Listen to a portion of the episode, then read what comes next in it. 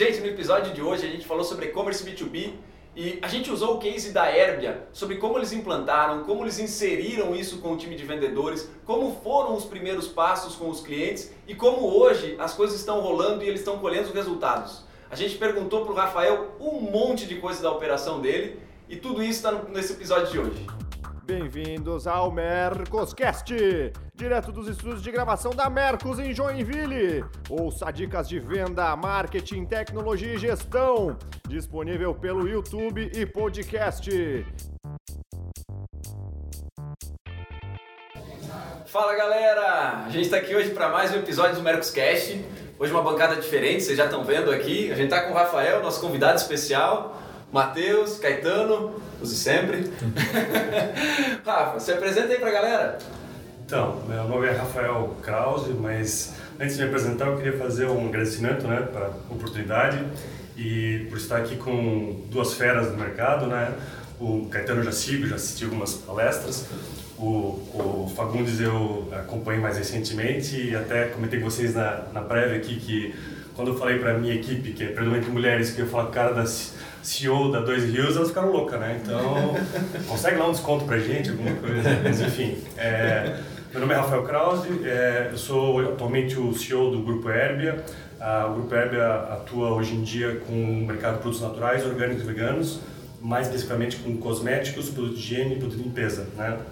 E a gente tem quatro segmentos básicos. Importação, então a gente tem uma importa, uma marca, uma marca específica de absorvente feminino ecológico, a Natracare, para o Brasil, com exclusividade. Tem a nossa marca própria, que a gente trabalha com é, é, vários produtos, desde maquiagem, cosmético e mais recentemente é, uma fralda ecológica que a gente lançou com a nossa marca. A distribuição, então a gente distribui 38 marcas no Brasil com, é, e é por isso que a Mercos convidou a gente para cá, porque a gente usa o produto da Mercos como ferramenta dessa distribuição. E o último segmento é a nossa loja virtual, nosso canal direto, que é a Loja Store, que é uma loja de referência de venda de produtos naturais, orgânicos e veganos no Brasil. Então, resumir dentro do tempo, eu acho. tá dentro do tempo, cara. Bom, antes da gente entrar para a pauta, é, deixa eu convidar a audiência, a quem está seguindo a gente, quem está acompanhando a gente, curte a gente lá no, no YouTube, no canal da Mercos, coloca um joinha lá para acompanhar a gente, se estiver curtindo. Ativa as notificações para também ficar sendo, sendo notificado quando a gente lançar episódio no, novo. E agora, vamos para a pauta. A conversa de hoje vai ser para a gente falar um pouquinho sobre e-commerce B2B. É, para colocar todo mundo na mesma página, né? E-commerce todo mundo já conhece, loja virtual, lugar onde a gente pode comprar nossos, nossos produtinhos pela internet. E o B2B, business to business, né? Ou seja, é uma loja virtual onde empresas vendem para empresas. Simples assim, sem muito, sem muito rodeio, né? E, bom, o Rafael está aqui hoje porque ele é um dos nossos maiores e melhores cases de uso de e-commerce B2B. É, dentre outros tantos que a gente tem, mas o Rafael está aqui do nosso lado, aqui em Joinville, e a gente, pô, traz ele para a gente, a gente gravar. E eu acho que seria muito legal a gente começar, Rafael, com você contando para a gente, para toda a audiência, como é que você explora o e-commerce B2B hoje dentro da, da Airbnb. Ok. É, a gente usa ele de duas formas, basicamente, né? É, uma forma que seria é, o, uma ferramenta que auxilia o vendedor em finalizar a venda com, com o cliente. Hoje em dia nossa operação é toda inside sales, toda venda televendas, né? A gente não trabalha com representantes, mas eu tenho certeza que a ferramenta também funciona para trabalhar com representantes. Mas é, é, então a gente usa ela como uma, um auxílio, como uma forma de você melhorar o processo de venda, otimizar o processo. A gente com o B2B a gente consegue colocar o cliente mais perto do funil de fechamento, né? Porque você soluciona, esclarece uma série de dúvidas antes de é, muitas vezes antes do, do, do vendedor do vendedor ter que ligar para o cliente. Então ele já tem lá foto do produto, já tem lá informações, política comercial, preço, tudo mais. Além do mais, você tem você trabalha com um segundo sentido que é a visão. Então tu tem lá várias fotos do produto, né? Enquanto na televenda só tem a, a audição, só, só, a voz, né? Então ele auxilia o processo e joga o vendedor mais para o final. Então esse é um, um, item. Existe também a possibilidade do cliente fazer a venda totalmente automatizada. Ele faz toda a venda, cai para o vendedor, o vendedor só finaliza essa venda, liga eventualmente para tirar alguma dúvida e ele automaticamente entra no RP e entra no processo de faturamento, né? E futuramente, que é o que a gente espera, até ele faz até o final, até pode pagar pela ferramenta, né? que seria o mais automatizado possível. Então, hoje em dia, existe outro cliente, é, existe um terceiro cliente que ainda é um pouco avesso à ferramenta, talvez vai perguntar no final, que ainda o, cliente, o, o vendedor ele faz uma, uma, uma ele, faz, ele coloca todas as informações no B2B e o cliente só recebe o orçamento para aprovação, né? Mas à medida que a gente vai caminhando com esse cliente e vai botando ele para conhecer a ferramenta, ele naturalmente, ele mesmo vai indo para essa questão mais mista ou às vezes fazendo o pedido totalmente sozinho, né? Então essa é a forma que a gente tra trabalha. O, existem ganhos de no processo da, da, automação, o vendedor não precisa mais digitar, a mesma coisa acontece com o representante, o representante quando ele vai visitar o mercado, depois ele tem que chegar ou à noite no hotel ou no final de semana, ele tem que passar esses pedidos para para a indústria e ele tem que fazer isso geralmente hoje em dia digitado, ou mesmo que seja por WhatsApp, tem que tirar do WhatsApp, botar lá o e-mail botar no sistema da indústria. Com o Mercos ele faz isso automaticamente, porque o cliente já cria o, o, o, pedido dentro da plataforma que integra com o RP da nossa empresa. Então, então tem esse ganho os vendedores também põem na agenda, conseguem fazer uma agenda de prospecção, tipo um mês depois de um, um pedido ou 15 dias depois fazer um acompanhamento pós-venda ou tirar um segundo pedido. Então ele auxilia muito nesse dia a dia do vendedor, né? Então, é, basicamente é isso. É, o que é interessante também comentar que o nosso mercado, é, não sei se são todos, mas os lojistas, geralmente os pequenos lojistas, eles tendem a fazer os pedidos fora do horário comercial, porque ele está no dia a dia dele, às vezes ele é o cara que está lá na operação, né? Então, ele geralmente ele faz o pedido e a, a, o dado que, que eu, eu, tive agora num evento do e-commerce Brasil é que 20 a 30% dos pedidos são feitos à noite. O cara vai para casa, toma um banho, janta e daí ele abre o computador dele e vai fazer o pedido manda um e-mail para o vendedor ou para o representante. Se você já tem uma plataforma que já manda direto para a empresa, tu ganha tempo nesse negócio, né? Então, então essa plataforma ela vem para ajudar é, tanto o vendedor da empresa ou o representante para acelerar esse processo e chegar mais, de sair mais rápido e, e ganhar escala no processo. Hoje é, é perceptível que tua principal esteira né, da, da, do teu processo de venda está sendo o e-commerce, para captar os, os, pedidos e tudo mais. Ele serve também como um apoio para o teu, pro teu vendedor, né, para ele conseguir guiar o, guiar o cliente. Ô, Matheus Caetano, vocês, já participaram de, de, de projetos envolvendo e-commerce B2B? Ou, é, como é que vocês veem essa, essa correlação de, dos projetos que vocês participaram com a forma que o, que o Rafael tem utilizado, explorado o e-commerce B2B na, na Herbia? Vocês conseguem ver alguma correlação e, e enfim, o que aconteceu de diferente nos projetos de vocês? Quer falar, Matheus? Pode ser. É, bom, já tem alguns, alguns projetos que eu acompanhei. É, aqui no Brasil eu coloco que ainda são poucos. Eu vi ainda realmente menos, mas vi uma, uma evolução já desse processo, assim como é o e-commerce também. O e-commerce em alguns mercados mais maduros, eles também já começaram a se desenvolver, já estão muito mais, é, colocar assim, práticos e com resultados mais expressivos. O B2B eu acompanhei muito num projeto nos Estados Unidos, o que evoluiu demais porque a equipe comercial já não estava conseguindo dar conta no mercado muito maior e ter esse fluxo e a empresa começou a falar, olha, eu preciso de alguma forma estar mais próximo do meu cliente. Como eu vou fazer isso? Eu vou ter que aproximar ele com certeza com a questão online.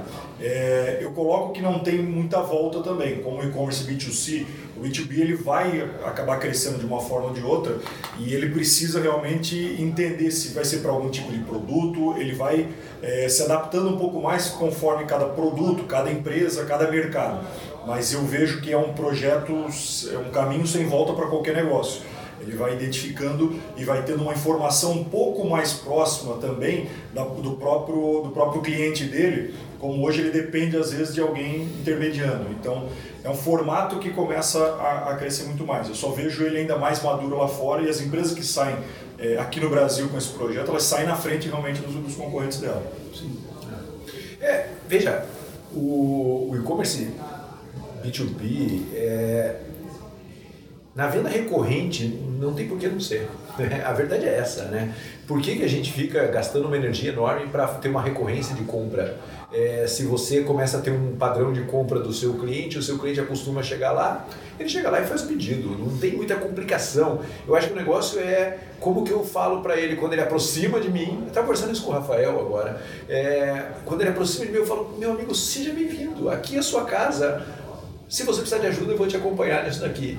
É, é um processo natural de venda, né? É, a gente às vezes é, transforma isso numa coisa complexa, mas ele é natural e as empresas têm que usar isso como algo realmente natural. É, do cliente vir ser bem recebido, seja de que jeito for, seja com uma pessoa no televenda, seja com alguém no chat, seja de que jeito for, seja bem-vindo e fique à vontade, a casa é sua aqui. E eu vou te indicar uns produtinhos para você comprar de mim. Meu Deus do céu. É muito mais tempo gasto na inteligência do que na operação, porque a, a, a loja está ali, o site está ali para ele fazer a compra. Então eu acho que essa, esse é o caminho, ele como o Matheus bem disse, é o caminho irreversível e que eu acho que as empresas estão muito lentas para pensar nesse caminho de verdade. É, as empresas, eu, eu falo, tem gente onde gente não agrega valor.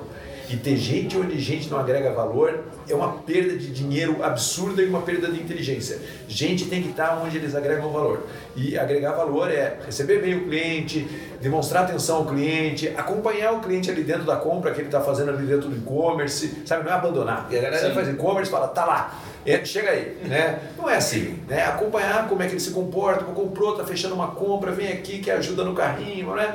É aquele atenção e aquele carinho que o cliente precisa. Mas operação está ali na mão dele, né? Então é, é, inevitável esse caminho. Já trabalhei em projetos bem grandes de, de, de, venda, de venda B2B e o cliente adora. A verdade é isso. Ele pode se planejar melhor, ele pode se organizar melhor, é, enfim, ele pergunta para o vendedor se ele quiser. Né? Sim, é, e, a, empresa gasta a energia dela induzindo a compra do que ela acha que é conveniente para ele.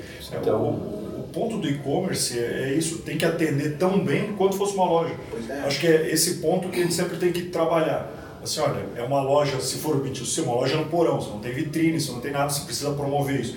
Seja lá no B2B, eu tenho que tirar todas as dúvidas. Eu tenho que, nesse, nesse ambiente, conseguir tirar as dúvidas que o meu cliente tenha. Então, seja num chatbot, seja em outras perguntas, mas tem que ser um ambiente agradável. Isso independente do, do negócio, o ambiente precisa ser agradável, assim como a loja física precisa ser. Ele tem que gerar experiência. E o B2B ele tem que pensar nisso também. Pegando, pegando um pouquinho o gancho, gancho no que o Caetano falou, eu acho que a gente deveria dividir é, as atividades do vendedor basicamente em três. Né? Aquelas atividades que só o vendedor pode fazer, aquelas atividades que não precisa ser um vendedor, pode ser um atendente, um ajudante poder fazer, e aquelas atividades que não seriam, talvez podem ser todo, totalmente automatizadas, né? E o vendedor tem que se focar naquelas atividades que só ele pode fazer, que é relacionamento, que é fazer uma boa negociação, fazer upsell, são aquelas coisas que um, um, robô, robô, não vai fazer. Uhum. Mas o resto, é, tipo, é tirar dúvidas sobre o produto, talvez tu possa ter um ajudante, uma, um saque lá só para tirar aquelas dúvidas, e o pedido em si pode ser automatizado. Então você foca naquilo que, só o humano pode fazer, que é a venda, a negociação e relacionamento. Né? E pegando um pouquinho do que eu tinha falado antes, da questão do mercado, né? É, como eu falei antes, eu, eu vim de um evento só sobre e-commerce B2B em Florianópolis há uns dois meses atrás. E eles comentaram, um, passaram um número lá que é interessante comentar para vocês. Eu até passei para o Thiago, quando vocês falaram que estavam querendo entrar mais forte no B2B, né? É, o, o mercado de e-commerce B2C nos Estados Unidos é de 450 bilhões de dólares. O mercado de e-commerce B2B nos Estados Unidos é 1,3 trilhões de dólares. O B2C é de 400. É, e o B2C, B2B é três vezes maior que o B2C. Então o mercado de B2B nos Estados Unidos é três vezes do, do B2C. Caraca. O pessoal geralmente imagina que é o contrário, mas não. Né? No Brasil, a gente não tem dados confiáveis sobre o mercado B2B, porque justamente o que tu falou, hoje em dia no Brasil isso é meio negligenciado, incipiente, é. bem incipiente. É. Mas a gente sabe o número do mercado B2C no Brasil, que é em torno de 60, 70 bilhões de reais. Então, se tu usar a mesma analogia, o potencial do mercado B2B no Brasil é, é enorme, 150, 180 bilhões de reais. Sim. Só fazendo essa analogia. E, e se tu quiser um pouquinho mais longe, eles também comentaram o seguinte, o mercado americano, a, a venda do comércio americano, em torno de 9% é feito por e-commerce. O resto é convencional. No Brasil, isso é de 2 ou 3%. Então, se o Brasil, além de crescer o B2B, também crescer essa questão da penetração do e-commerce, nós podemos falar em um mercado talvez uns 500 bilhões de reais, que é o potencial. Sim. Então, tem muita cancha, muita coisa a ser feita nesse mercado se tu se espelhar em, em mercados mais é, é, maduros, como é o caso dos Estados Unidos. Até a questão da confiança, né? Eu acho que no B2B tu gera uma confiança entre empresas maiores do que tem no B2C. Por isso, talvez, a questão do número ser maior realmente. Então, é, é um ponto a, a ser levado em consideração. o ponto que eu acho que acaba acontecendo muitas vezes nos empresários é o fato assim, primeiro pensar no problema. Ah, mas isso vai gerar um problema com a minha equipe, mas isso é problema. E não entra, de repente, em soluções. Como eu consigo flexibilizar isso? Como eu consigo gerar uma solução e os dois saírem ganhando? Como a empresa em si cresce? Mas a gente sempre fica com aquele pé atrás, não, mas isso vai gerar um problema com a minha equipe comercial, vai gerar um problema com a equipe da venda, mas será que o meu cliente aqui, ele vai querer ver isso? Se o meu produto, ele vai querer tocar? Então, é, eu acho que a gente tirar um pouquinho dessas barreiras, esses paradigmas e começar a pensar em soluções e fazer testes. Acho que é, o momento é justa, justamente esse teste, o teste AB, né, a vida toda, a gente tentando, monitorando e acertando. Né? Acho que o, o erro e o acerto faz parte do, do processo e vai, vai muito mais as empresas começarem e, terem métricas para isso. Senão a gente vai ficar sempre com medo de dar o primeiro passo e vai ficar muito para trás. Né? Isso que você mencionou ali de, de problemas e, e conflitos de canais, uma das coisas que eu, que eu vi não dar certo quando uma empresa ativou e-commerce B2B foi reduzir o comissionamento dos pedidos que entravam pelo e-commerce B2B. Ou seja, o cliente continuava sendo do representante. Porém, se aquele pedido fosse tirado pelo e-commerce B2B, o representante não ganhava mais 5, ganhava 2,5% de comissão. Acreditando que era mérito único e exclusivo dela por fornecer o e-commerce B2B e tirando o mérito do representante que mantinha o relacionamento, que fazia toda, toda a negociação com, com o cliente, é, é vocês podem imaginar que o resultado disso não foi positivo. É, o que aconteceu? O representante boicotou o e-commerce B2B. E, cara, o boicote é muito simples. É bater nas costas do cliente e dizer, meu caro, se quiser comprar no e-commerce B2B, você pode comprar. É, só que se der algum problema, não me liga, tá? Liga lá pro, pro e-commerce B2B. Fala com o seu e-commerce B2B que o produto veio errado, que o, que o produto estragou, que não está girando o estoque, alguma coisa. Fala com ele, daí você não fala comigo. Acabou todo o relacionamento, a construção do relacionamento que, que foi feito ao longo dos anos entre representante e, e comprador. É, não iria ser destruída por uma nova ferramenta. Ou seja, para o empresário fica o sentimento de que o e-commerce B2B não funciona, que, poxa, eu coloquei, mas aqui não funcionou comigo. Só que pelas tantas, quando você vai olhar, no fim das contas, a gente teve um erro de estratégia, que foi de, de, de, de desabonar a, a, atividade do, do vendedor. Eu queria até perguntar, enfim, explorando principalmente o Rafael aqui, que é, que é nosso convidado, mas o Matheus e o Caetano também podem contribuir. Cara, o que, que você, você você deu de cabeçada quando você começou com o e-commerce B2B? Tua ideia era A e a realização foi B. Vou pegar um pouco o exemplo do que tu falou, né? É, primeiro que eu acho que por causa de 2, 3% de redução de comissão, eu acho uma mesquinharia da empresa fazer isso, porque o, o, grande ganho do que eu vejo do B2B não é na redução desse, desse, dessa questão. Eu acho que os ganhos são em outros que eu vou comentar agora, né? É, é, o Caetano talvez saiba melhor, mas é, hoje em dia o representante ele atinge um certo cliente baseado num ticket que médio que o cliente tem. Porque aquela compra tem um custo e ele vai até onde o custo, e a empresa vai falar para ele até o preço mínimo, que ele pode, o pedido mínimo, que vale a pena o cara se deslocar e ir lá e tirar, visitar o cliente e tirar o pedido. Né? Hoje em dia, o, o, com a ferramenta B2B, você consegue atingir clientes que eventualmente o representante ia visitar uma vez a cada seis meses. Né? Perfeito. Então ele vai lá, se apresenta, faz a primeira apresentação, mas depois a manutenção disso ele faz via B2B. E ele não precisa ir lá toda hora. Então, aquele cliente, por exemplo, que antes o pedido mínimo era para tirar um pedido de R$ 1.500, R$ 2.000, ele consegue talvez fazer uma venda um pedido mínimo de 500 reais. Então ele não só consegue dar um atendimento de, de, remoto, como ele consegue atingir clientes que antes não poderia, porque antes ele só poderia visitar um cliente que tira no mínimo R$ 1.500. Agora ele pode pegar um cliente de 500 reais porque ele tira do escritório dele. Né? Então tu, tu aumenta a, o, a, a capilaridade, capilaridade do atendimento. A outra questão é a questão geográfica também. Né? Existe o representante ele tem uma limitação de visitação geográfica. O cara não vai lá na fronteira com a Argentina visitar o cara. Mas é mas com B2B ele pode fazer esse atendimento usando a mesma lógica. Então eu acho que tem dois ganhos aí que superam muito esses 2% de redução de custo. Continua pagando a comissão e, e, explora o ganho e não a redução de custo da ferramenta. Matou matou. É. esse é um assunto desgraçado, para falar português correto, né? Porque as empresas, elas falam, elas veem muito isso, né? Opa, o cara vai comprar lá, então eu vou achar meio por cento porque eu tenho um custo aqui dessa operação e quando a operação é grande, esse meio por cento é, ele é sofrido ali dentro da, dentro da, da empresa. Eu acho que o negócio é como o representante pode ajudar nesse cliente que compra por e-commerce. Né? Esse dia eu estava falando com o pessoal que estava fazendo um marketplace B2B malucão lá, negócio espetacular.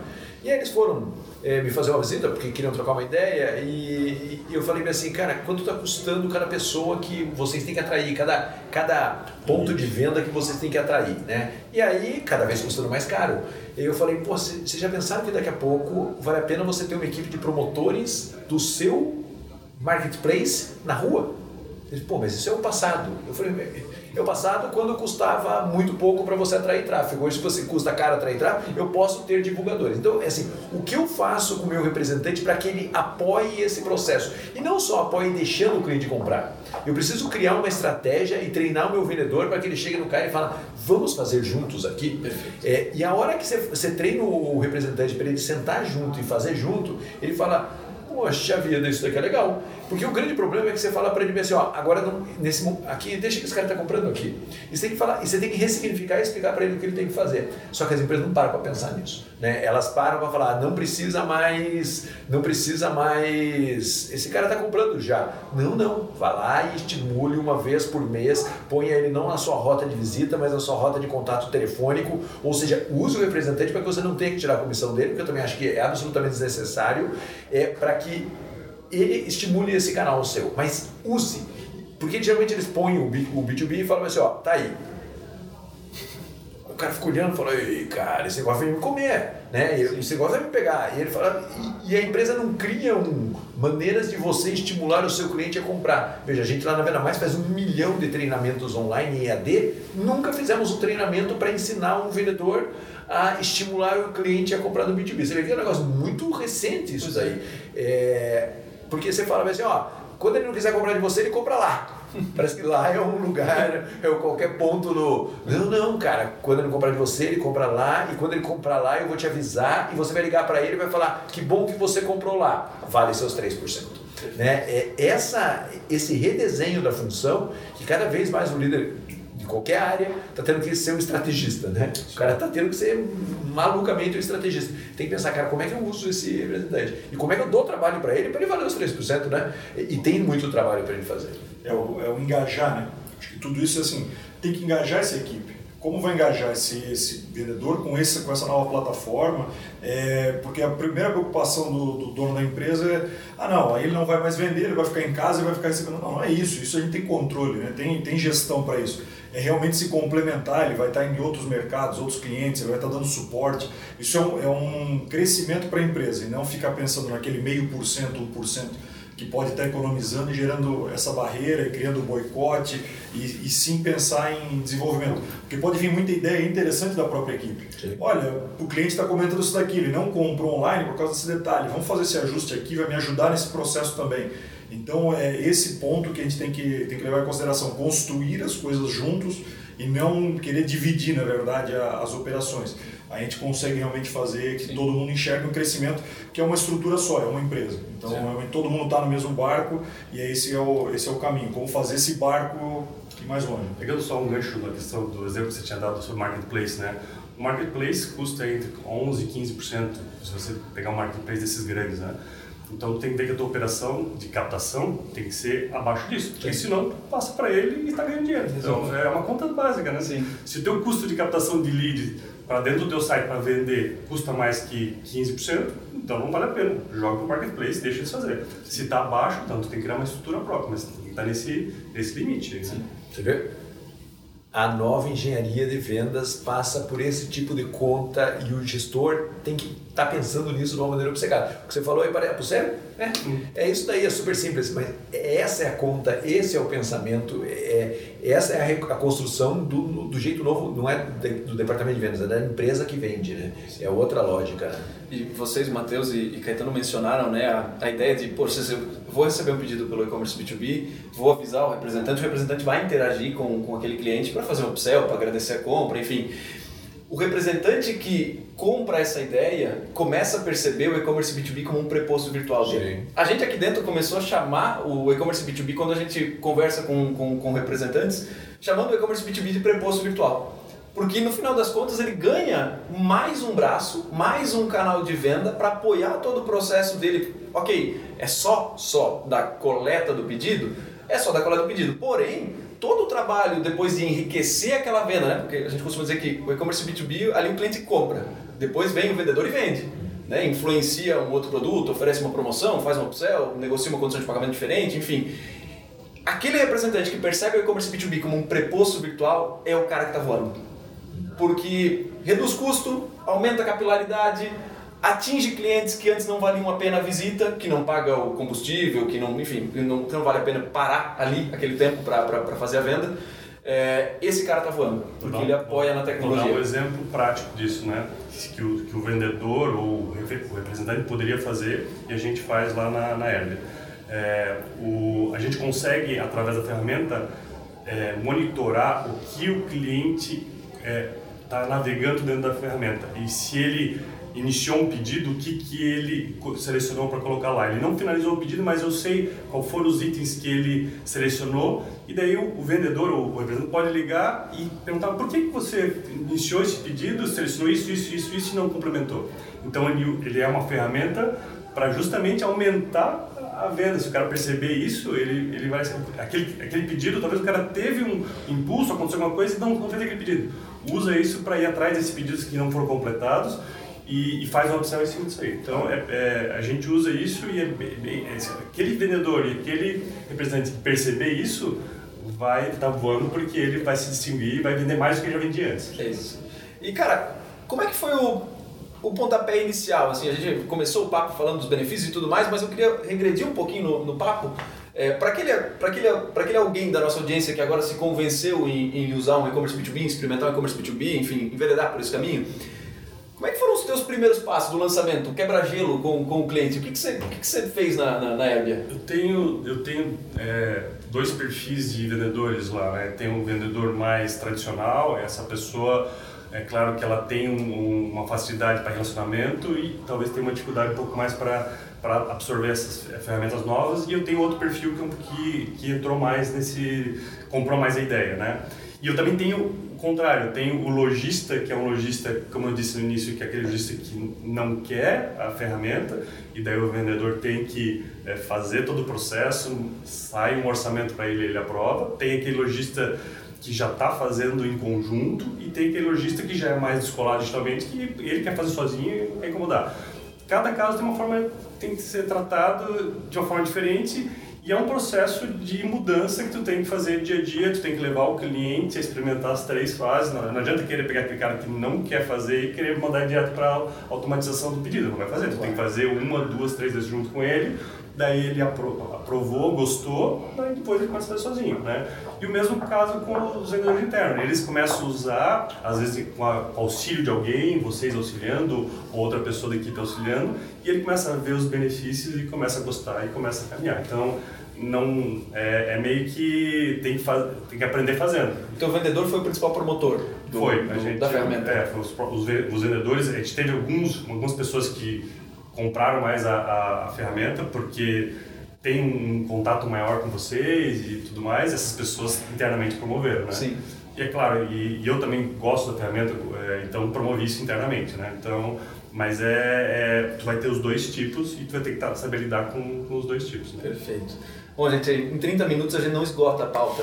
É, passa rápido. O, o, tem bastante coisa que eu até queria abordar, mas não tem como para a gente conseguir. Eu acho que ele vai ter que fazer um segundo episódio e se bobear a gente chama o Rafael de novo para compartilhar com a gente. Será um prazer. É, bom, gente, quem assistiu até aqui ainda ficou com alguma dúvida, tá afim de fazer um comentário, é, posta aqui, comenta aqui no, no vídeo. A gente está acompanhando tudo e serve para a gente também enriquecer as próximas pautas, inclusive para fazer um próximo episódio para falar de e-commerce B2B. A gente já agradece com, com as dúvidas da, da audiência.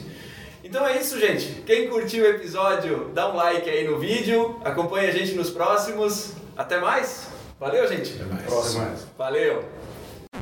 Tem alguma sugestão de pauta, crítica ou comentário? Mande e-mail para mercoscast.mercos.com e até a próxima!